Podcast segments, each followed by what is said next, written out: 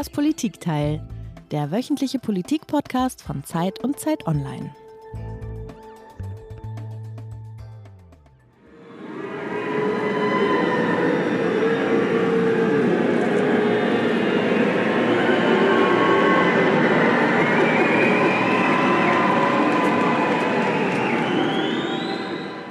Was wir gerade gehört haben, liebe Hörerinnen und Hörer, hat sich zugetragen am vergangenen Wochenende in London und der eine oder die andere wird sich daran erinnern.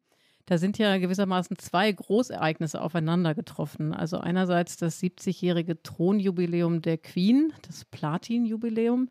Und das vermischte sich mit der Eskalation, kann man so sagen, denke ich, der Regierungskrise um Premierminister Boris Johnson.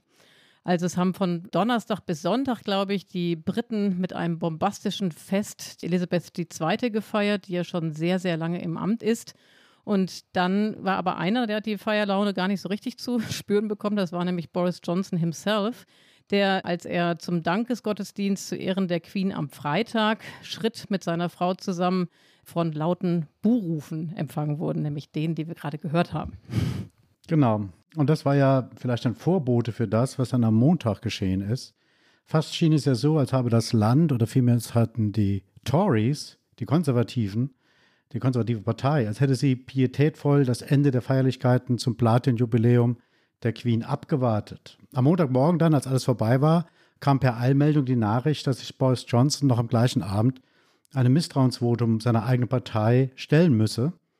Und das hat er zwar überlebt, ja, aber ich weiß nicht, also ob Sie, liebe Hörerinnen und Hörer, sich erinnern können. Ich fand das irre spannend an dem Abend, ähm, war auch noch wach, um das Ergebnis abzuwarten und dann den entsprechenden Text zu redigieren und auf die Seite zu bringen. Er hat es überstanden, aber die Krise ist ja nicht zu Ende. Es gab ja tatsächlich schon andere Premiers, die eben ein Misstrauensvotum überstanden haben. Wir erinnern uns, das letzte war Theresa May, die dann eben auch sechs Monate später zurücktreten musste. Und was wir gerade erleben, und das haben wir gerade versucht so ein bisschen zu beschreiben, Peter, ist die Gleichzeitigkeit von Glanz und Elend Großbritanniens. Und das ist eigentlich das Thema dieser Ausgabe von Das Politikteil, dem politischen Podcast von Zeit und Zeit Online. Ja, und jenseits der aktuellen Debatten über die Zukunft der Monarchie und das Schicksal von Boris Johnson wollen wir ein Phänomen ergründen, das vielen sehr rätselhaft erscheint. Das ist nämlich das Phänomen der Briten selbst. Wie passt das Konservative, das dadurch zum Ausdruck kommt, dass man der Königin und damit dem oft in Riten erstarrten System der Monarchie huldigt, zu dem Skurrilen, einen Premier zu erdulden, der auf alle Konventionen pfeift, der die Regeln, die er selbst aufgestellt hat, für null und nichtig erklärt und gegen sie verstößt. Ja, genau, das ist unser Thema heute. Ich bin total gespannt, was für ein Psychogramm der Briten wir da erdenken werden oder rausarbeiten werden. Aber bevor wir loslegen, Peter, und unseren Gast vorstellen. Ganz kurz zu uns. Mein Name ist Iliana Grabitz. Ich bin Politikchefin von Zeit Online in Berlin. Ja, und ich bin Peter Dausend. Ich bin hier Hauptstadtkorrespondent der Zeit, ebenfalls in Berlin. Und wir haben uns ja heute einen Gast eingeladen, den der eine oder die andere Zuhörerin und Zuhörer womöglich bereits kennt. Es ist unser Kollege Jan Ross. Jan Ross hat uns ja schon mehrfach dabei geholfen, die Eigenwilligkeiten der britischen Politik und die Eigenwilligkeiten der Briten selbst besser zu verstehen. Ja, genau. Er ist ein hervorragender Kenner des Vereinigten Königsreichs, was sich unter anderem darin niederschlägt, dass er ein Buch über den Boris Johnson geschrieben hat mit dem Titel, der ja schon neugierig macht, Boris Johnson, Porträt eines Störenfrieds. Und Jan, das weiß ich selber, weil wir eine sehr intensive und interessante Stunde darüber hatten, hat auch fünf Jahre in einem sehr wichtigen Teil des ehemaligen Britischen Empire gelebt, in Indien nämlich. Und ich freue mich sehr, dass Sie heute da sind. Herzlich willkommen, lieber Jan. Ja, ich freue mich auch wieder bei euch zu sein. Genau, und Sie haben wie all unsere Gäste ein Geräusch mitgebracht, was uns zum Thema des heutigen Politikteils hinführen soll. And therefore, I can announce that the Parliamentary Party does have confidence.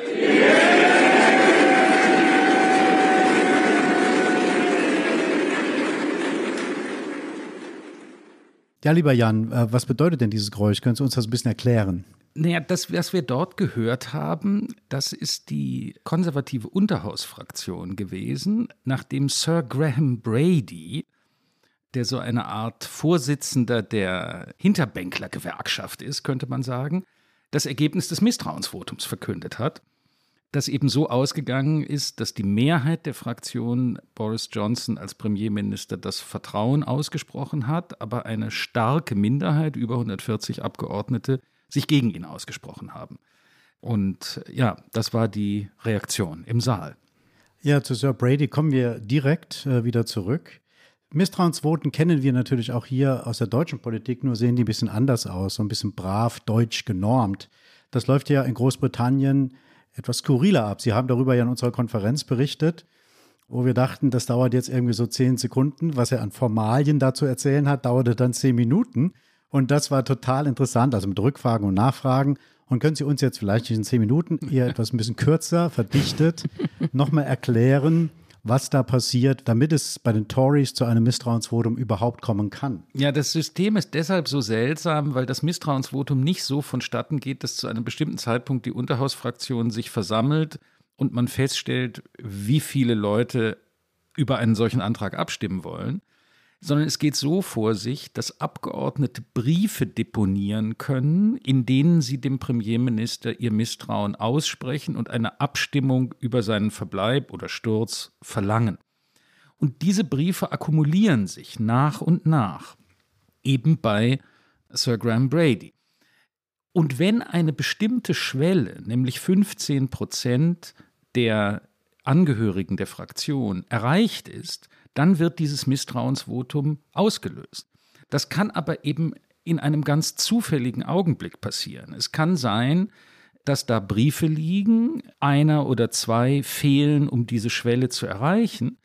Und dann passiert es an irgendeinem Wochenende, dass die Frau eines Unterhausabgeordneten beim Einkaufen beim Metzger die Hucke voll gequatscht bekommt, was Boris Johnson für ein furchtbarer Premier ist. Und sie kommt nach Hause und sagt ihrem Mann William, ihr müsst jetzt endlich was gegen diesen Typen unternehmen. Und dann reicht William seinen Brief ein und dann ist die Schwelle überschritten und dann wird dieses Misstrauensvotum ausgelöst. Also es ist ein Verfahren, das man vorher überhaupt nicht berechnen kann. Und daher war es in diesem Falle eben so, dass es ausgelöst wurde in einem Augenblick, in dem die akute Krise um Boris Johnson gar nicht so besonders akut war. Es hat Zeiten gegeben, wo er viel heftiger angegriffen wurde. Aber jetzt waren eben plötzlich diese 15 Prozent der Unterhausabgeordneten der konservativen Fraktion erreicht. Das finde ich ja hochinteressant. Das wusste ich nicht. Ich war ja auch nicht in der Konferenz. Insofern ist das für mich jetzt ganz neu. Das heißt aber dann, dass quasi dieser Zeitpunkt überhaupt total zufällig war und es keinen äh, Zusammenhang gab zu dem Platin-Jubiläum, weil meine Überlegung war so ein bisschen, ach, jetzt hat man gewartet, bis schön die Queen vier Tage lang gefeiert wurde und dann am Montag kommen wir quasi mit dem riesengroßen Paukenschlag. Ich glaube, ein bisschen hat es schon eine Rolle gespielt. Also es hieß immer, also jetzt zum Beispiel hieß es, dass der Premierminister am Sonntag bereits erfahren habe, also während die Festivitäten noch vor sich gingen, dass diese magische Schwelle erreicht worden sei. Da hat Sir Graham ihn bereits benachrichtigt. Dass man das aber nicht bekannt gegeben hat, das hing gewiss damit zusammen, dass man erst diese Festlichkeiten in Ruhe durchlaufen lassen wollte und es der Königin nicht zumuten wollte, dass ihr großer Tag von den Seiten 1 verdrängt wird durch die Nachrichten einer politischen Krise. Es ist generell so übrigens, dass Königshaus und Politik ein bisschen auf die Schlagzeilenhaftigkeit gegenseitig Rücksicht nehmen. Es ist zum Beispiel so, dass auch während eines Wahlkampfs das Königshaus sehr darauf achtet, dass es keine Nachrichten produziert, die die Politik verdrängen. Also ich erinnere mich, im letzten Wahlkampf flammte diese Krise um Prinz Andrew auf, 2019 war das, der wegen seiner Kontakte zu diesem amerikanischen Pädophilen Epstein unter Druck geriet. Und da hat die Königin ihn unter anderem deshalb so schnell von allen seinen Aufgaben entbunden und verschwinden lassen, weil Wahlkampf war und es überhaupt nicht gegangen wäre, dass es eine Diskussion über das Königshaus mitten in dieser politisch aufgeladenen Zeit gegeben hätte. Einmal, weil das Königshaus in politische Fragen hineingezogen worden wäre und zum anderen aber auch, weil es sehr schlechter Stil ist, den demokratischen Prozess quasi mit dem Wumm der Monarchie aus den Schlagzeilen zu verdrängen. Darf ich eine Frage noch nachstellen zu den Briefen, einfach weil es mich hm. interessiert hat? Das ist ja wirklich skurril, was Sie da erzählt haben. Diese Briefe, folgen die denn bestimmten Formalitäten oder sind das so handgeschriebene Briefe, wo jeder dann seine Geschichte erzählt, die ihn jetzt dazu äh, gebracht hat? Die müssen nichts anderes enthalten und enthalten, glaube ich, auch in der Regel nichts anderes als die Feststellung, der Premierminister, der Vorsitzende der Konservativen, denn es geht ja erstmal um ihn in dieser Rolle, hat mein Vertrauen verloren. Das teilt man mit. Das kann ganz formlos sein und neuerdings seit der Pandemie kann das auch per E-Mail mitgeteilt werden. Bisher musste das, mussten das Hardcopies sein, aus Sicherheitsgründen und weil sie auch archiviert werden müssen und so weiter. Jetzt, seit auch das Unterhaus remote gearbeitet hat, kann man die auch per E-Mail schicken. Also das kann ganz formlos geschehen.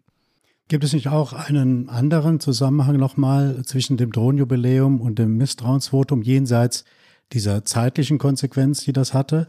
Nämlich dahingehend, dass im Vorfeld des Thronjubiläums ja nochmal so groß berichtet wurde über das Strahlende der Königin und dass das das wenig Strahlende des Premierministers nochmal stark betont hat, auch in den Augen der eigenen Tories, sodass man dann sich endlich entschieden hatte, wir senden diesen Brief an Sir Brady. Ist das möglich? Das kann bei dem einen oder anderen durchaus eine Rolle gespielt haben. Es ist ja sehr auffällig, diese Buchrufe, die ihr am Anfang eingespielt habt. Warum waren die für Johnson so besonders peinlich? Naja, wegen der Natur des Publikums, das sich da versammelt hatte. Das war ja jetzt kein Gewerkschaftskongress, sagen wir mal, von äh, linken Druckern oder so, sondern das war ein monarchistisches Publikum, das sich versammelt hatte, der Königin zuzujubeln. Also zu großen Teilen bestimmt Wähler der konservativen Partei. Und wenn eine solche Crowd den Premierminister ausbuht, ist das natürlich was anderes, als wenn ihm das, sagen wir mal, an irgendeiner Universität passiert, wo die Studenten sowieso links sind und nie auf die Idee kommen würden, Tory zu wählen. Also insofern hat dieses Jubiläum eine Art, sagen wir mal, so eine kulturelle Konfliktsituation geschaffen oder, oder Dinge aufeinanderprallen lassen, an denen man einfach gesehen hat, was für eine Frag, was für einer fragwürdigen Position der Premierminister sich gerade im Verhältnis zu seinen Anhängern, gerade im Verhältnis zu den Traditionen, die seine Partei zu repräsentieren vorhat, gerade im Verhältnis zu den moralischen Werten, die sie zu verkörpern beansprucht, geraten ist. Ja, umso erstaunlicher ist es ja, dass er das alles überlebt hat, überstanden hat. Was ist es genau? Kann man das an festmachen, was ihn die Ablösung von ihm dann doch verhindert hat? Warum ist er noch Premier? Das ist natürlich eine interessante und, und nicht ganz leicht zu beantwortende Frage. Einer der Gründe ist, dass es keinen offenkundigen Nachfolger gibt. Ebenso stark ist der Grund, dass Johnson ein formidabler Wahlkämpfer ist, der eben beim letzten Mal für die Konservativen eine Mehrheit von 80 Stimmen, 80 Sitzen im Unterhaus herausgeholt hat und niemand irgendeinen sieht, dem man was Vergleichbares zutrauen könnte das ist nicht einfach eine Frage von wahlkämpferischen Fähigkeiten alleine, sondern das hängt auch mit einer, sagen wir mal, strategischen Leistung zusammen, die ihm bei seinem letzten Wahlkampf gelungen ist, dass er nämlich traditionelle, bürgerliche, materiell eher gut gestellte Wähler, vor allem im Süden Englands, die traditionelle Wählerschaft der Konservativen, hat verbinden können mit einer neuen Art von Wählern in den etwas heruntergekommenen ehemaligen Industriestädten des Nordens, Wähler, die früher in der Regel für Labour gestimmt haben, die nicht auf die Idee gekommen wären, für den typischen zugeknöpften Konservativen zu stimmen, aber die Johnson mit seiner folksy Art und mit seinem Witz und mit seiner Respektlosigkeit und auch mit dem Brexit, der in diesen Kreisen populär war, für sich gewonnen hat. Und wie man dies alles ersetzen soll, ohne ihn, das ist nicht so klar und das wird viele Abgeordnete dann doch im letzten Augenblick haben zurückschrecken lassen, gegen ihn zu stimmen. Trotzdem ist es so, dass die Zahl der Gegenstimmen schon für eine solche Situation sehr, sehr hoch war. Was ja nicht verwunderlich ist, denn äh, Boris Johnson hat sich ja jede Menge Peinlichkeiten auch geleistet. I was at a hospital the other night where I think there were, a few, there were actually a few coronavirus uh, patients and I shook hands with everybody. Yesterday, I went, uh, as, as we all must, uh, uh, uh, to, to Peppa Pig World. I don't know if you've been to Peppa Pig World. Who's been to, hands up anybody who's been to Peppa Pig World? Not enough. I was well. It's, it's I was a bit hazy what I would find at Peppa Pig World, uh, but I loved it. And Peppa Pig World is, is very much my kind of place.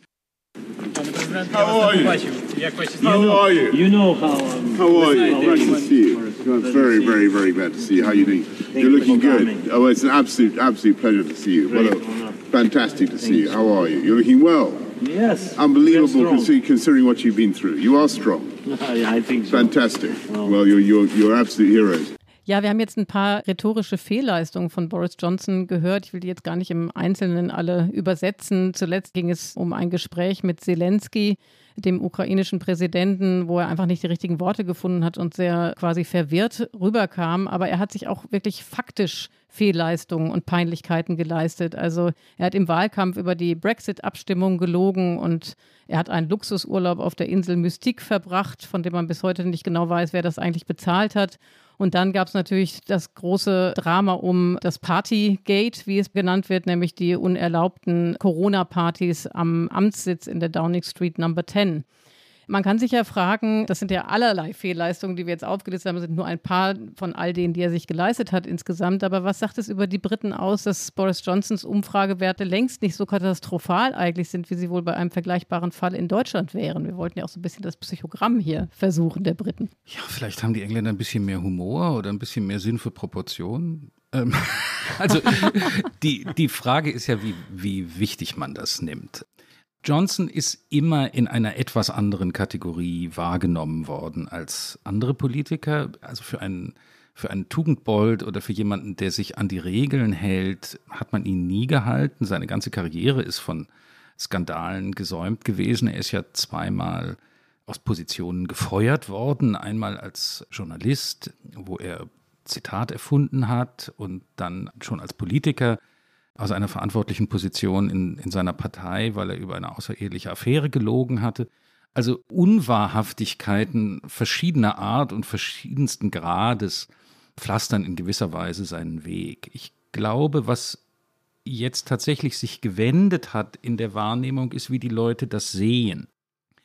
Also Dinge, die mal als charmant galten, werden jetzt nicht mehr so wahr, nicht mehr automatisch so wahrgenommen.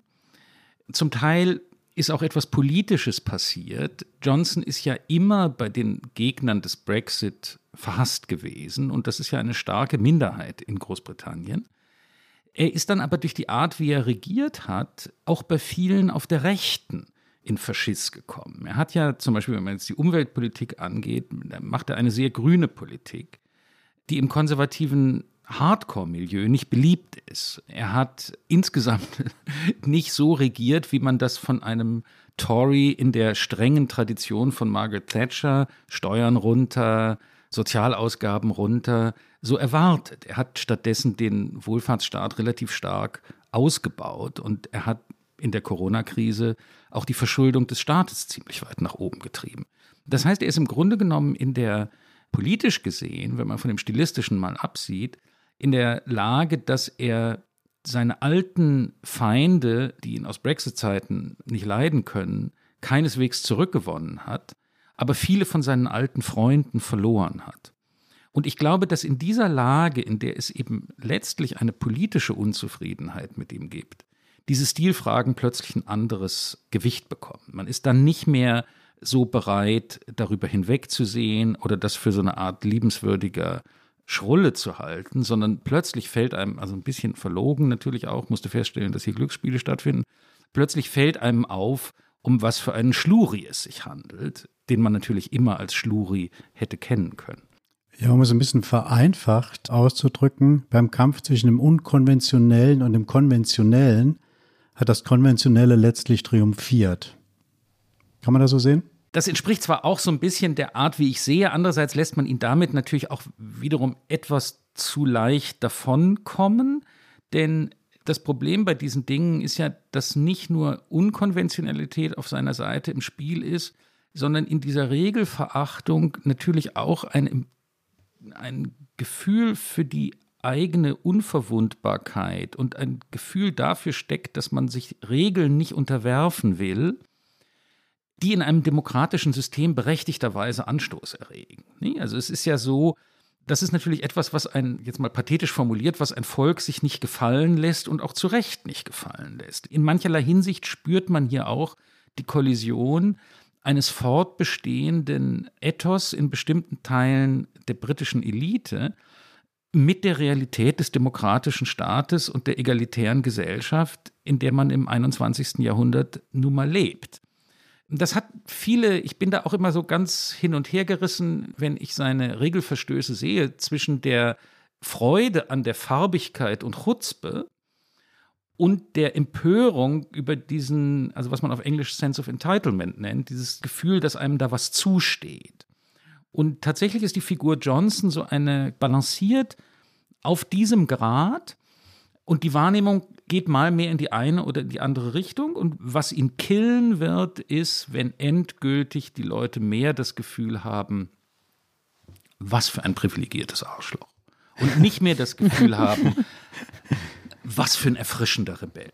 Ja, ist das nochmal umkehrbar? Also kann dann nochmal vom privilegierten Arschloch, ich zitiere sie jetzt, zu dem Rebellen werden, zu dem unkonventionellen Rebellen. Also kann er wieder, ihr Buch heißt ja auch den schönen Titel Porträt eines Störenfrieds. Mhm. Und da steckt ja auch was sehr Wohlmeinendes drin, glaube ich, in ihrem Titel. Also hat er eine Chance, das wieder umkehrbar zu machen. Also mein augenblickliches Gefühl ist, und ich sage das gar nicht mit Genugtuung, mein augenblickliches Gefühl ist, ich glaube, dass es sehr, sehr schwer für ihn ist. Seine Situation ist ja diejenige, in der seine Person zum Problem geworden ist. Also sein Wesen. Und das ist etwas anderes, als wenn ein Politiker wegen inhaltlicher Fragen unter Druck gerät. Gehen wir mal zurück zu diesen 140 Abgeordneten, die gegen ihn rebelliert haben. Wenn die jetzt Johnsons Politik in einem bestimmten Punkt falsch finden würden, dann könnte er entweder versuchen, sie zu überzeugen, oder er könnte versuchen, auf sie einzugehen und ihnen das zu geben, was sie wollen. Das ist ein irgendwie überschaubarer Prozess. Die rebellieren aber dagegen, wie er agiert, wie er sich benimmt und, und welches Wesen sich darin zeigt. Daher kommen die aus ganz unterschiedlichen politischen Richtungen. Unter denen finden Sie Leute, die dem liberalen Flügel der Partei angehören, ebenso wie Leute, die dem rechten Flügel der Partei angehören. Man, es gibt gar nicht das eine Paket, das man denen anbieten könnte und dann wären sie zufriedengestellt. Sondern es geht um etwas, was sein Wesen betrifft und wo die Wahrnehmung gekippt ist. Und das ist etwas, was letztlich aus der Wählerschaft kommt und darauf reagieren die Abgeordneten, die eben natürlich von ihren Wählern das jetzt gespiegelt kriegen, der Typ hängt uns zum Halse raus. Ich glaube nicht, dass es ihm gelingen wird, das in nennenswertem Umfang zu drehen. Das ist ja dann auch die zweite oder die weitere spannende Frage, wie ich finde. Wie bewertet man die Politik, für die er steht? Über die Person haben wir jetzt ganz viel gesprochen. Es gibt auch Fans seiner Politik und eine davon hören wir hier. Hi, as you can see, I'm on the train. I'm coming down from Wakefield to London to pledge my support today for our Prime Minister Boris Johnson. Now, Boris Johnson, let's not forget what he's had to deal with since he's been the Prime Minister. Uh, more challenges than any other peace, in peacetime. Despite all the odds against us in Parliament and the Remainers and the media, um, he delivered Brexit. On top of that, look at the pandemic. We've delivered a global leading vaccination program. And look at the Prime Minister today. Look how he's been leading the way in support for Ukraine. Prime Minister Boris Johnson has got my full support today. Ja, das war gewissermaßen eine Hymne auf Boris Johnson. Wir haben Andrea Jenkins gehört. Das ist eine Tory-Abgeordnete im britischen Parlament, die, wie wir gehört haben, großer Fan von Boris Johnson ist. Jan, wie lautet denn Ihre Bilanz seiner inhaltlichen Politik, der Politik, für die er steht? Also sie hat ja gesprochen über Corona, über die, seine Rolle im Ukraine-Krieg, auch über den Brexit. Also die Punkte, die sie gewählt hat, sind natürlich gut gewählt. Also wie immer man über den Brexit denkt, er hat es geschafft, ihn durchzusetzen. Seine Vorgängerin Theresa May hat es nicht geschafft. Was die Pandemie angeht, nach anfänglichem Wackeln und Unsicherheit hat er nicht nur dieses Impfprogramm hingekriegt, was schon ein persönliches Verdienst des Premierministers ist, weil er eine sehr ungewöhnliche, gewissermaßen außerhalb der Bürokratie operierende Taskforce dafür eingesetzt hat, was ein bisschen mit seiner Fähigkeit zusammenhängt, eben Fantasie zu mobilisieren und außerhalb von Schemata zu denken. Er hat auch danach den Übergang in eine freiheitliche Normalität besser geschafft als die meisten europäischen Länder. Es ist einfach ein angenehmes Gefühl gewesen, seit Monaten nach England zu fahren und ein Land zu erleben, das Corona einfach hinter sich gelassen hat, auch mental. Und Ukraine ist natürlich auch richtig. Die Briten sind die westliche Nation, deren Ukraine-Politik am überzeugendsten ist. Trotzdem ist es so, dass das, was er sich eigentlich vorgenommen hat und was der Kern seiner Premierministerschaft sein müsste, nämlich das Land innerlich zusammenzubringen und insbesondere diese enormen Differenzen zwischen einem reichen Süden und einem nachhängenden Norden Englands zu überwinden. Also für die Wähler, die jetzt zum ersten Mal konservativ gewählt haben, wirklich was zu tun, in diesem Land, das von starken Ungleichheiten durchzogen ist, da sehe ich nicht die notwendige nachhaltige politische Arbeit dran. Das hat zum Teil äußere Gründe, sowas wie die Pandemie oder jetzt der Ukraine-Krieg sind Ereignisse, die eine langfristige Politik natürlich wahnsinnig schwer machen in allen Ländern. Aber natürlich drückt sich darin auch ein Wesensproblem eines Mannes aus, für den das Bohren dicker Bretter nicht die natürlichste Tätigkeit ist, um es mal vorsichtig auszudrücken. Und dieses Fehlen einer nachhaltigen Regierungsarbeit bei fundamentalen gesellschaftlichen Problemen, die man eigentlich erkannt hat und mit denen die eigene Premierministerschaft sogar intim verbunden ist, weil diese Wähler sind es gewesen, die ihn an die Regierung gebracht haben. Das ist, glaube ich, das, weshalb er dann letztlich doch das nicht schafft, was er machen müsste und was er bei seiner unzweifelhaften persönlichen Begabung, der ist natürlich ein auf seine Art brillanter Typ, eigentlich hinkriegen sollte.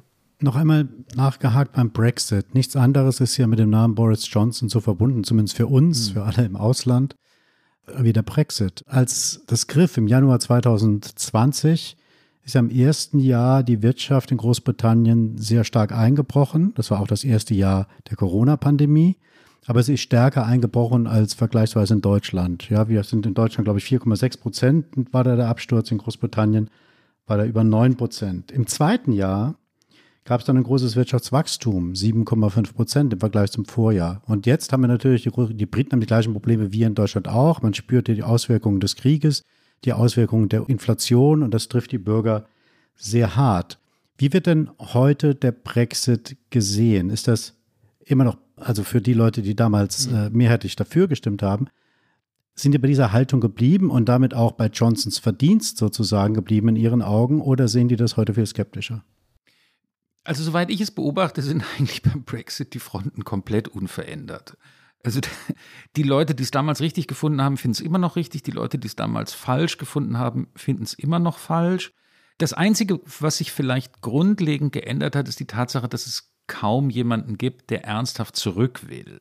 Das heißt aber nicht automatisch, dass man jetzt findet, dass die Entscheidung richtig gewesen wäre zu gehen, sondern das heißt bei diesen Leuten, dass sie einfach finden, dass das jetzt zu viel Trouble wäre. Und natürlich haben auch weitere Entfremdungsprozesse zwischen der EU und Großbritannien stattgefunden, die das jetzt auf absehbare Zeit nicht so gut möglich machen.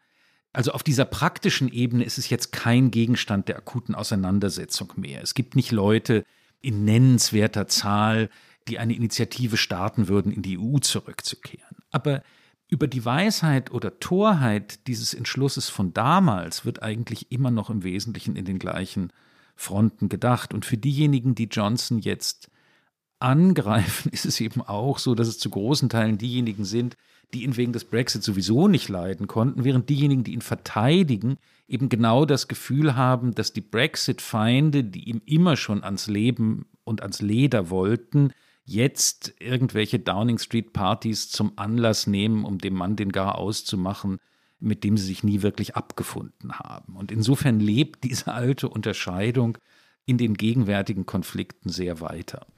Das ist ja wieder so einer dieser Momente im Politikteil, äh, wo man das Gefühl hätte, man würde jetzt eigentlich immer gerne weitersprechen und äh, noch weiter Ursachenanalyse betreiben. Ich habe sehr viel mitgenommen von dem, was Sie jetzt gerade erzählt haben, Jan. Ich würde jetzt trotzdem sagen, Peter, wenn das okay ist, wir machen mal einen harten Cut an dieser Stelle, denn wir wollten uns ja auch noch dem Platin-Jubiläum zuwenden, genau. ah, beziehungsweise ja. der Faszination der Briten gegenüber der Monarchie.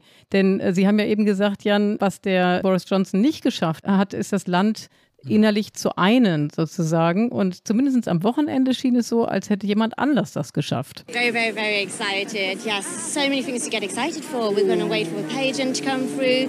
We've got like God Save the Queen later on. Everybody's going to sing along. It just gives me tears each time. Oh, we're here for Majesty the Queen because it's a magnificent 70 years platinum. We were ever so proud of her. And that's why we're here on the Mall to celebrate with her. Fabulous. Yes, absolutely. Everybody's jolly. We're all here for the same thing, just to celebrate our beautiful queen. Ja, was wir gehört haben, waren drei unterschiedliche, sehr enthusiastische Royalisten. Ich weiß gar nicht, was das zweite für ein Akzent war. Das können Sie vielleicht gleich nochmal aufklären oder können Sie es jetzt? War das schottisch oder wo waren wir da zu Gast? Nee, das war auch ein, also ich glaube, das zweite war auch ein englischer Akzent, aber mehr Working Class, würde ich mal sagen. Okay. Ja, aber bevor wir da jetzt nochmal weiter einsteigen, Peter, habe ich eine Frage an dich. Ne? Du musst oh. mir jetzt auch mal verraten, wie viel Yellow Press eigentlich in dir steckt und wie viele Stunden Thronjubiläum, Platinjubiläum du dir eigentlich am Wochenende zu Gemüte geführt hast. Ja, da muss ich dich enttäuschen. Leider nicht eine. Das hat aber nichts damit zu tun, dass ich kein Empfinden für Yellow Press hätte. Ganz im Gegenteil.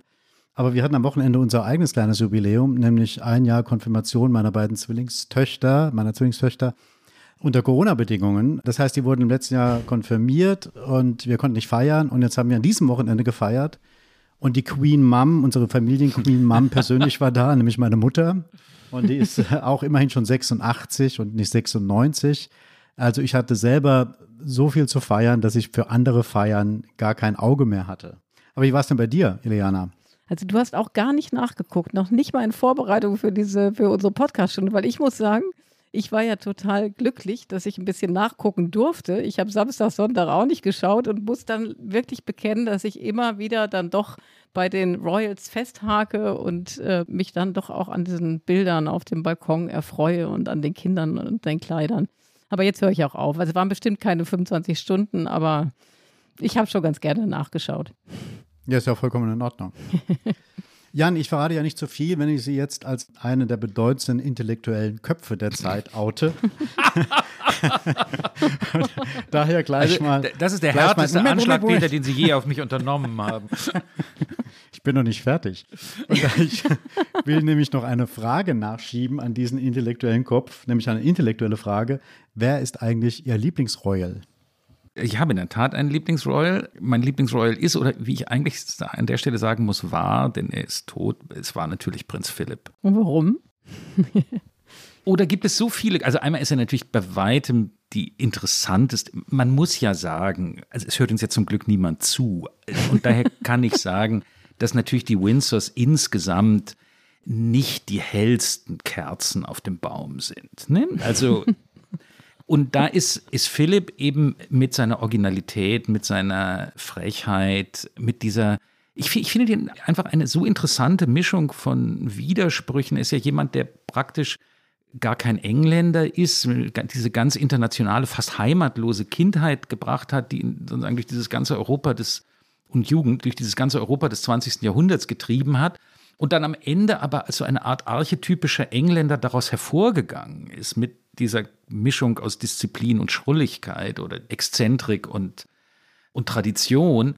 Auch dieses, dass das so ein richtiger Mann war auf der einen Seite und der auf der anderen Seite aber eben diese Rolle im Schatten seiner Frau akzeptiert hat oder, oder diesen einen Schritt hinter ihr, obwohl niemand auf die Idee gekommen wäre, in ihm einen, einen archetypischen Feministen zu sehen.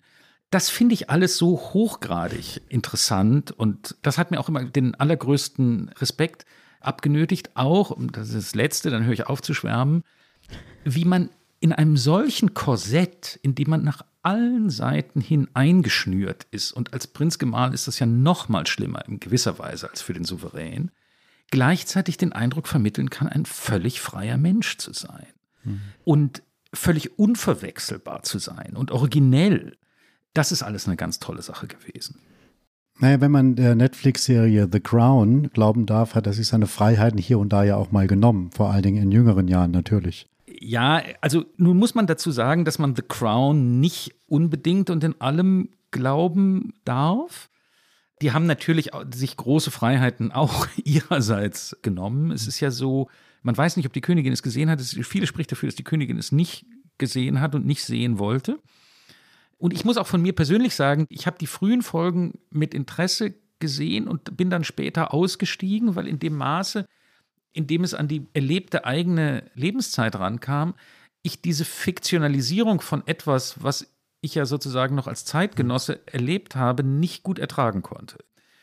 Ja, aber das wird schon so gewesen sein, dass er da auch gelegentlich ausgebrochen ist. Ich meine, was ja völlig klar ist und worüber er auch gesprochen hat, ist eben, dass der Verzicht auf sein Leben und seine, seine Laufbahn als Seeoffizier für ihn ein wirklich horrendes Opfer gewesen ist. Er war nach allem, was wir wissen, ein richtig begabter Marinemann. Er hätte, wenn er nicht in diesem goldenen Käfig gesessen hätte, bestimmt einen passablen Admiral abgegeben eines Tages und er hätte es sich eben selbst erarbeitet und das ist ihm nun alles versagt geblieben. Werbung. Prime-Mitglieder hören das Politikteil bei Amazon Music ohne Werbung. Lade noch heute die Amazon Music App herunter.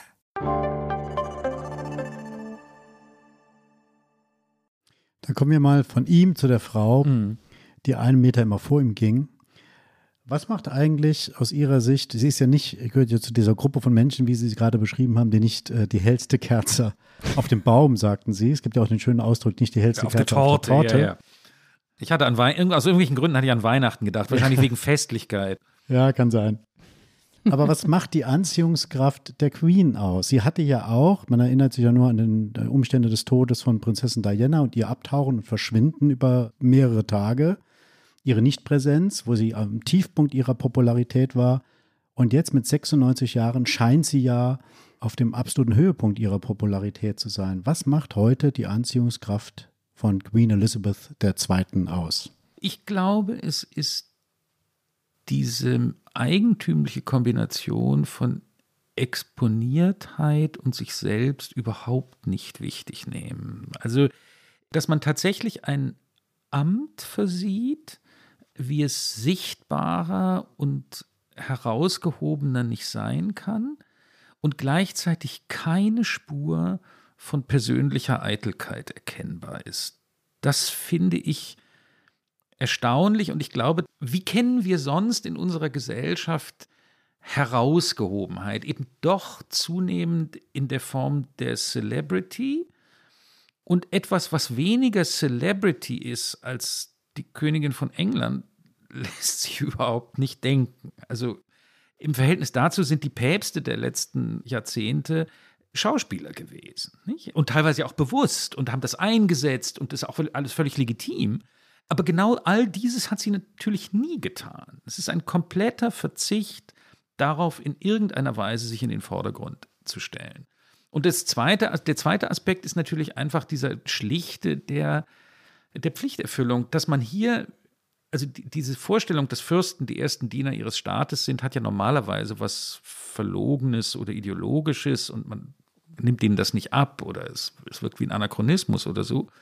Aber hier siehst du natürlich tatsächlich jemanden, der als junges Mädchen geschworen hat, dass das gesamte Leben dem Dienst ihres Volkes gewidmet sein wird. Und so ist es gekommen.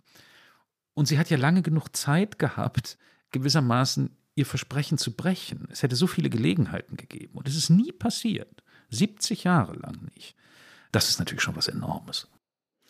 Sie haben ja im ersten Teil unseres Gesprächs ja viel erzählt über die Faszination für Boris Johnson, ne, mhm. der ja im Grunde genommen die Antipode ist, mhm. sozusagen, mhm. ja. von der Queen, wenn man so will. Ne? Also ja. sie auf der einen Seite, haben Sie ja gerade gesagt, pflichtbewusst, immer kontrolliert, zurückhaltend und er eben eher der Willen, ne? Mhm. also der halt im Grunde genommen eine lockere Zunge pflegt ja. und gerne auch provoziert. Was sagt das denn über die Briten aus, dass sie gleichermaßen fasziniert sind von diesen sehr, sehr unterschiedlichen Persönlichkeiten? Mhm. Oder ist es so, dass es sehr unterschiedliche Menschen sind, die dann eben fasziniert sind von den beiden?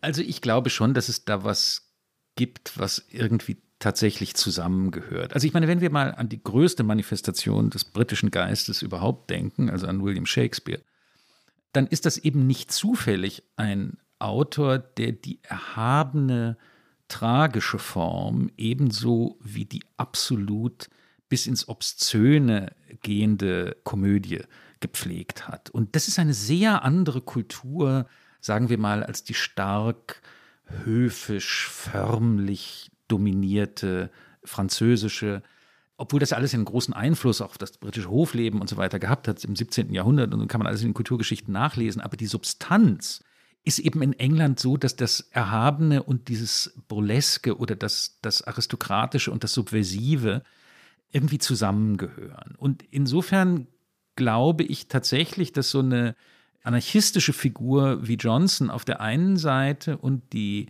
die Förmlichkeit und auch der Respekt. Man sieht ja den, kam ja bei den O-Tönen, die ihr gebracht habt, wunderbar raus. Das sind Leute, die einen wirklichen, echten Respekt haben und nicht einfach nur Schaulustige. Also dieses beides, das Anarchische und dieses Ziehen des Hutes da, das kommt irgendwie zusammen. Ich glaube nicht, dass das notwendigerweise verschiedene Menschen sind sondern dass es tatsächlich in dieser Kultur zusammen angelegt ist. Finde ich eine sehr interessante Analyse. Es gibt ja den Königsdramen von Shakespeare ja auch den Comic Relief, das ja. Moment des Comic Relief, also den die Narren. komödiantische den Narren und die komödiantische, die komische Erleichterung sozusagen. Also ist beides direkt nebeneinander, das Tragische und das Komische. Und Boris Johnson als Comic Relief der, der englischen Geschichte zu sehen, der britischen Geschichte zu sehen, ist, glaube ich, eine sehr schöne Analogie. Mir gefällt das sehr. Wenn Sie jetzt einmal nach vorne schauen, Jan, die Queen ist ja momentan, wie gesagt, auf dem absoluten Höhepunkt ihrer Popularität, mhm. aber das gilt ja nicht in gleichermaßen für die Monarchie als solcher. Mhm. Wenn die Queen nicht mehr sein wird, und das wird wahrscheinlich nicht allzu viele Jahre noch dauern, bis das der Fall sein wird, wie geht es denn weiter mit der Monarchie? Was ist da Ihre Vorhersage? Also es gibt ja immer wieder Spekulation, dass man diesen etwas ungeliebten Charles am besten überspringen sollte und dann die wahnsinnig populären Cambridges, also William, Kate und ihre Kinder, gleich ins Geschirr bringen sollte. Das werden die natürlich nie machen. Also das liegt natürlich auch im Wesen des Königtums. Man muss die Regeln dann schon einhalten. Es gibt ja ein Trauma eines weggelaufenen Monarchen, also das ist der Onkel der jetzigen Königin gewesen der ja auf die Krone verzichtet hat, weil er eine geschiedene Amerikanerin heiraten wollte, was die anglikanische Kirche damals nicht geduldet hat, und der eben bis heute als Inbegriff des unwürdigen Deserteurs in die Chroniken der Familie eingegangen ist. Das heißt also, Charles wird es werden und wird es machen. Ob in irgendeiner Form das Charisma der Königin ist ja auch ein seltsames Charisma. Sie ist an sich als Person überhaupt nicht charismatisch. Also dieses, dieses akkumulierte Amts- und Pflichtcharisma der Königin, ob sich das übertragen lässt auf die kommende Generation und was das für die Monarchie heißt, das ist natürlich ganz ungewiss. Das hängt eben auch damit zusammen, 70 Jahre. Niemand kennt einen anderen Monarchen. Also schon die Tatsache, dass es heißen wird, God save the King, was es natürlich jahrhundertelang geheißen hat, die Zungen werden sich verknoten, um das rauszubringen. So, ja, so. Bei uns reichen ja schon 16 Jahre Kanzlerin, ja, dass man gar nicht mehr Kanzler sagen genau. kann. Genau, also nach 16 Jahren Merkel konnte man sich schon kaum was anderes mehr vorstellen. Und nun haben wir 70 Jahre Lilibet. Also das kann man alles irgendwie noch gar nicht absehen. Man sieht ja auch zum Beispiel in, in, Australien erhebt ja der rebellische Geist des Republikanismus neuerdings wieder sein Haupt. Und das ist natürlich nicht auszuschließen, dass das in anderen Commonwealth-Territorien auch der Fall sein wird.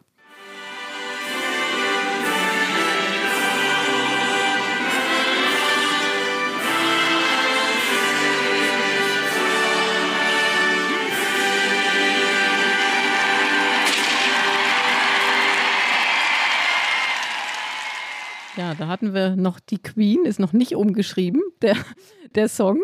Das war quasi von der Abschlussveranstaltung und das endete dann eben in einem großen Feuerwerk. Jan, Sie haben jetzt schon viel oder einiges gesagt bezüglich Ihrer Prognose für die Monarchie. Und was mich überrascht hat, ich hätte jetzt gedacht, es gäbe doch noch eine Chance, dass vielleicht William und Kate sofort anschließen würden. Sie sehen das anders.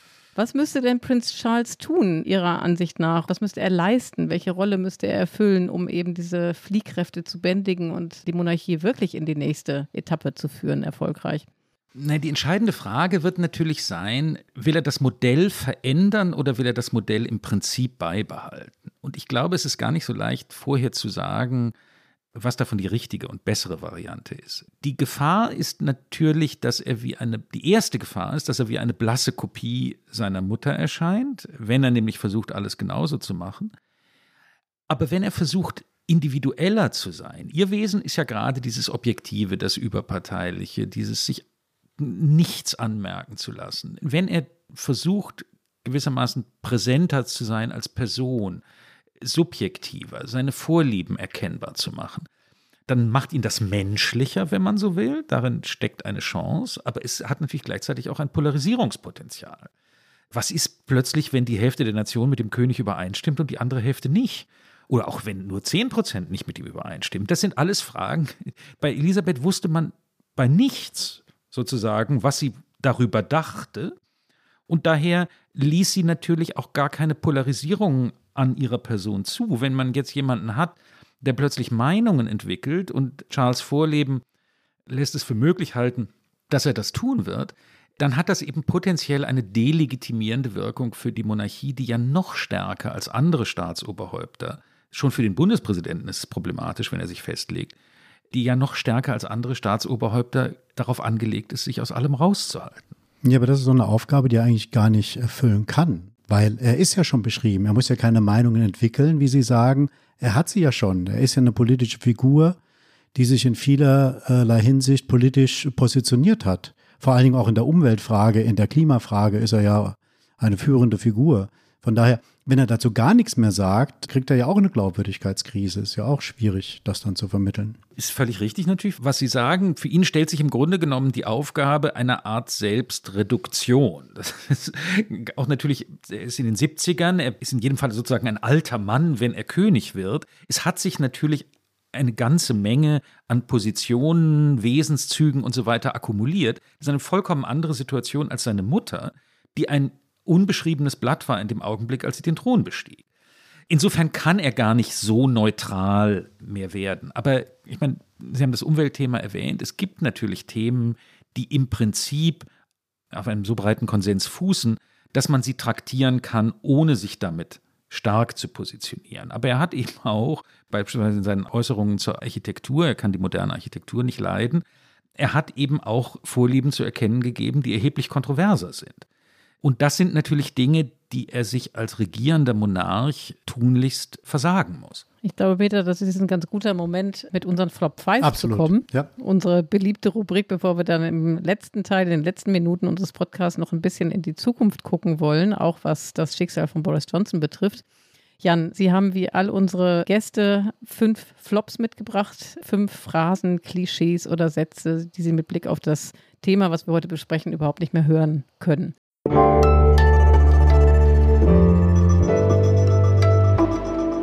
Flop 5. Was ist denn Ihr erster Flop? Ja, das erste Klischee wäre, Boris Johnson ist ein Clown. Was stört Sie an dem Begriff Clown? Das Strategische wird unterschätzt. Bei all seiner äußeren Tapsigkeit hat Johnson üblicherweise in seinem Leben und in seiner politischen Karriere das erreicht, was er erreichen wollte. Und diese Ungeschicklichkeit, dieses Wuschelige, dieses ganze Struppige, ist ein bewusst eingesetzter Kunstgriff. Und wenn man Clown hört, dann ist es zwar so, dass es professionelle Clowns gibt, aber was mit diesem Ausdruck gesagt wird, ist eben eigentlich, ja, das ist jemand, der sich nicht so ganz im Griff hat. Hier ist alles geplant. Und das, glaube ich, wird in diesem Begriff völlig unterschätzt. Alles ein riesengroßes Schauspiel, ja. Ja. Was ist denn Ihr zweiter Flop? Der zweite Flop ist in gewisser Weise ein gegenteiliger Flop. Der erste war eine Johnson-Unterschätzung, der zweite ist eine Johnson-Überschätzung. Das Klischee lautet, man wird ihn einfach nicht los. Er wird da kleben bleiben ohne Ende. Und das stimmt auch nicht. Naja, es gibt ja Nachwahlen Ende Juni in äh, zwei Wahlbezirken, die bisher konservativ geführt waren. Ich glaube Yorkshire und Devon, wenn ich richtig informiert bin. Was passiert denn da eigentlich, wenn er, wenn er die verliert? Also wenn die an Labour fallen sollten? Ist es dann schon vorbei? Ist man ihn dann schon los? Also es könnte jedenfalls durchaus passieren, dass diese Diskussion, die jetzt kurzzeitig in den Hintergrund getreten ist, sich dann wiederbelebt. Was da im Wege steht, das ist vielleicht wieder ganz interessant unter dem Gesichtspunkt der Skurrilitäten, sind zunächst einmal wiederum die Regeln, diese seltsamen Regeln konservativer Macht- und Nachfolgekämpfe. Die besagen nämlich, wenn ein Parteiführer ein Misstrauensvotum überstanden hat, kann er ein Jahr lang nicht wieder herausgefordert werden. Aber das ist keineswegs in Stein gehauen, sondern ist eben nur eine Frage, wenn man so will, der Geschäftsordnung der Unterhausfraktion. Und wenn die morgen beschließen, dass alle drei Monate oder alle 27,5 Tage Misstrauensvoten stattfinden dürfen, dann kann das sein. Und dann wäre er möglicherweise nach einer solchen Niederlage ganz schnell weg. Und was ist denn Ihre Prognose? Weil eigentlich das, was am Montag passiert ist, das Misstrauensvotum hat ja eigentlich ein, ist ja ein Beleg für die These, man wird ihn nicht los. Ne? Das war ja das Gefühl. Viele wollten ihn loswerden, hat wieder nicht geklappt. Was ist Ihre, Ihre Prognose? Wie lange wird er sich denn noch halten? Also äh, man soll ja sehr vorsichtig, ich werde keine Wetten anbieten, aber wir sprachen vorhin von den Kerzen auf dem Baum. Es würde mich überraschen, wenn wir die Kerzen auf dem Weihnachtsbaum anzünden, Boris Johnson noch britischer Premierminister ist. Eine ideale Überleitung. Ein idealer Bogen. Ja. Bei welchem Flop sind wir denn jetzt, Peter? Jetzt kommt Nummer drei, müsste jetzt kommen. Ja, der dritte Flop war, der Brexit ist ein Fehler gewesen. Das ist interessant. Ich kann zwar nicht sagen, dass der Brexit kein Fehler gewesen ist, aber was ich bestimmt sagen kann, ist, dass man das einfach noch nicht weiß. Es ist absolut zu früh, sagen zu können, ob sich das am Ende für die Briten gelohnt haben wird oder nicht. Das hängt ja übrigens nicht nur von Großbritannien ab, sondern auch von der Entwicklung der EU. Wenn die sich als Bruchbude erweist, wird sich herausgestellt haben, dass es richtig war, sie zu verlassen. Für die Frage, ob der Brexit ein Fehler oder eine historisch richtige Entscheidung gewesen ist, dafür ist es einfach noch zu früh. Und wahrscheinlich auch noch bei dem Zeitpunkt, bei dem wir die Kerzen anzünden, noch zu früh. Müssen wir noch ein bisschen warten. Flop Nummer vier lieber Jan? Flop Nummer vier war eine Vorstellung, auf die man häufig stößt, die britische Monarchie ist ein Anachronismus. Das müssen Sie jetzt erklären, warum das ein Flop ist. Weil die Monarchie sehr gut darin gewesen ist, immer gut darin gewesen ist, sich anzupassen an die Zeitumstände. Königin Victoria zum Beispiel im 19. Jahrhundert, Ende des 19. Jahrhunderts, hat noch sehr darunter gelitten, dass sie keine wirkliche Macht mehr hatte. Und sie hat dagegen angekämpft. Sie hat sich von ihrem Lieblingspremierminister Disraeli vorspielen lassen, dass sie wirklich noch das Heft in der Hand hält. Und er war höflich und nett genug, dieses Spiel mitzumachen. In Wirklichkeit hatte sie keine Macht mehr. Aber wenig später, zu Beginn des 20. Jahrhunderts, hat die Monarchie es geschafft, sich als eine Art von, sagen wir mal, moralisch-symbolischer Instanz zum Zusammenhalt der Nation neu zu erfinden. Und ich glaube, dass diese Fähigkeit, sich anzupassen. Und das sehen wir jetzt schon bei Kate und William und dem Typus von Monarchie, der sich da in der übernächsten Generation andeutet. Das ist es, was verhindern wird, dass die Sache veraltet. Sie sind nicht reaktionär in einem schlechten Sinne, sondern sie sind adaptionsfähig. Bringt uns eigentlich zu der Frage, die wir auch ganz zum Schluss stellen wollten, doch mal eine Prognose. Wenn Sie 50 Jahre nach vorne schauen, wird es die britische Monarchie noch geben? Ja, das glaube ich. Das glaube ich in der Tat. Also, das halte ich für sehr wahrscheinlich. Ich bin mir nicht sicher, ob es sie noch überall dort geben wird, wo es sie heute gibt. Also, ob die Königin oder der König dann noch König von Kanada sein wird, zum Beispiel. Aber für Großbritannien selbst, für das Vereinigte Königreich, glaube ich, wird sie noch bestehen. Bleibt noch ein letzter Flop übrig. Ja, das ist etwas, worüber wir jetzt schon gesprochen hatten, aber was ich doch dachte, was man nochmal herausheben sollte. Das Klischee, gegen das ich mich da wenden wollte, lautete, Prinz Charles kann man vergessen. Und das bezog sich einfach darauf, dass den Leuten oder vielen nicht so ganz klar ist. Also man hat ihn ja, den hat man ja nun wirklich als so eine Art komische Figur oder so eine Loser-Gestalt vor Augen, auch in dem Kontrast zu dieser strahlenden Diana. Und viele Leute finden die Wahl seiner zweiten Ehefrau unselbstverständlich, sagen wir mal so. Und das deutet eben alles darauf hin, dass es sich um so eine Art Null handelt. Und das ist er eben nicht. Er hat sehr eigene Auffassungen zu vielen Dingen. Wir haben darüber gesprochen, vielleicht sogar manchmal zu viele Auffassungen oder zu eigene Auffassungen.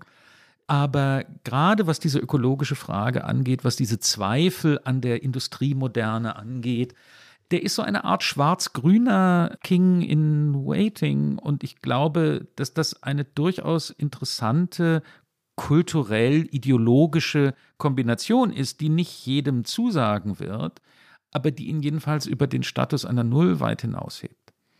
Da würde ich aber gerne mal nachhaken oder nachfragen bei der, wie nannten Sie die eben, unselbstverständliche oder unverständnisvolle, ich weiß nicht mehr. Unselbstverständliche Ehe. Wahl der zweiten Un Ehefrau, genau. ja. Die unselbstverständliche Ehefrau, genau.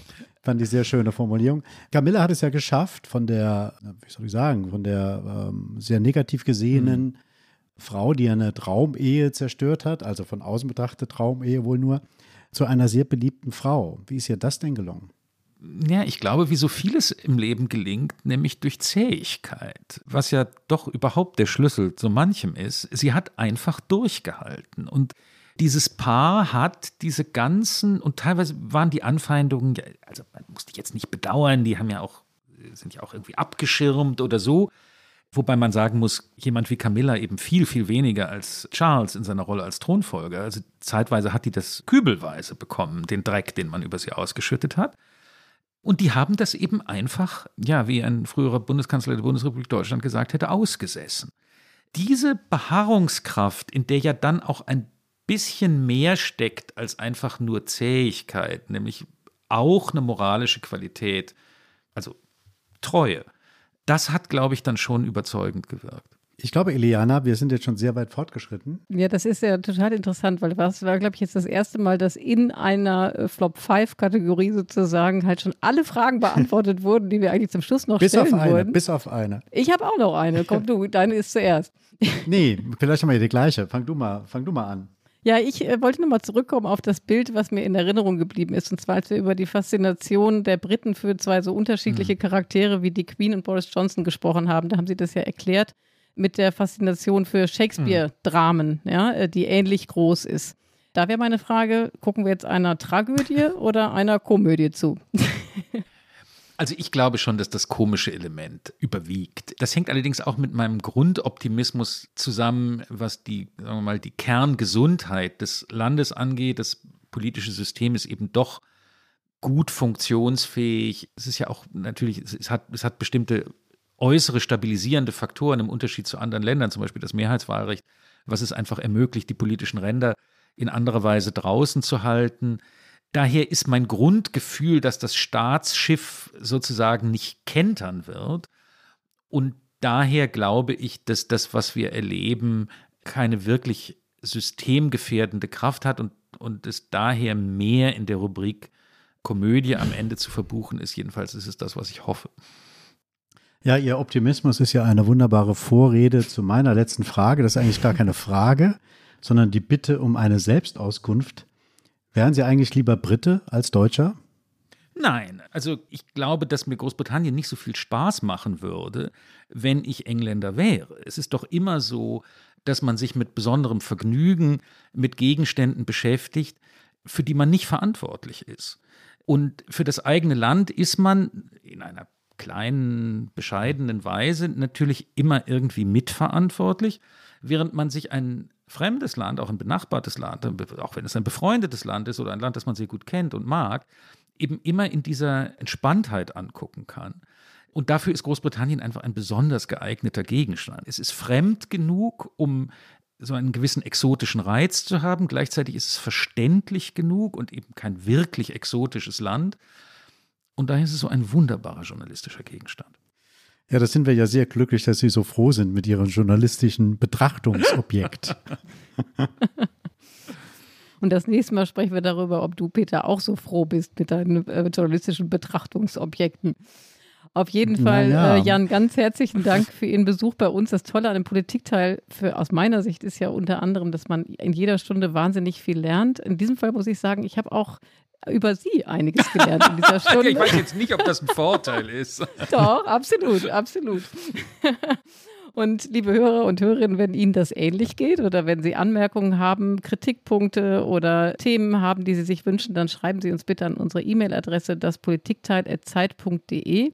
Und in der nächsten Woche werden Sie eine besondere Aufnahme des Politikteils hören. Das können wir nämlich heute schon ankündigen. Und zwar wird es am Samstag, das haben wir schon mehrfach angekündigt, ein Podcast-Festival geben, wo das Politikteil live geht und zwar mit einem Überraschungsgast. Es wird sich um das Thema Ukraine drehen und die Aufnahme desselben hören Sie dann in der nächsten Woche. Und zwar werden da Heinrich Wefing und ich die Moderatoren sein.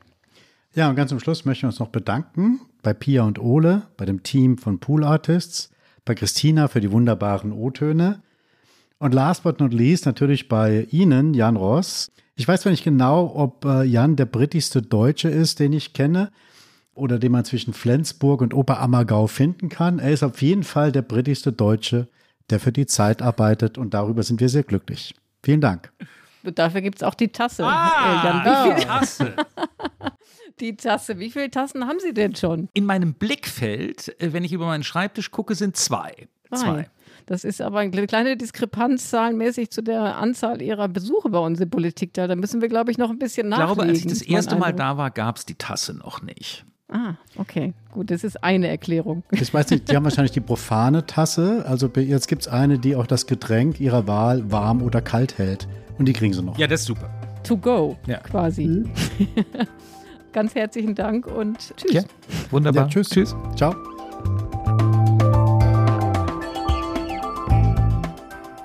Das Politikteil ist ein Podcast von Zeit und Zeit Online, produziert von poolartists.de.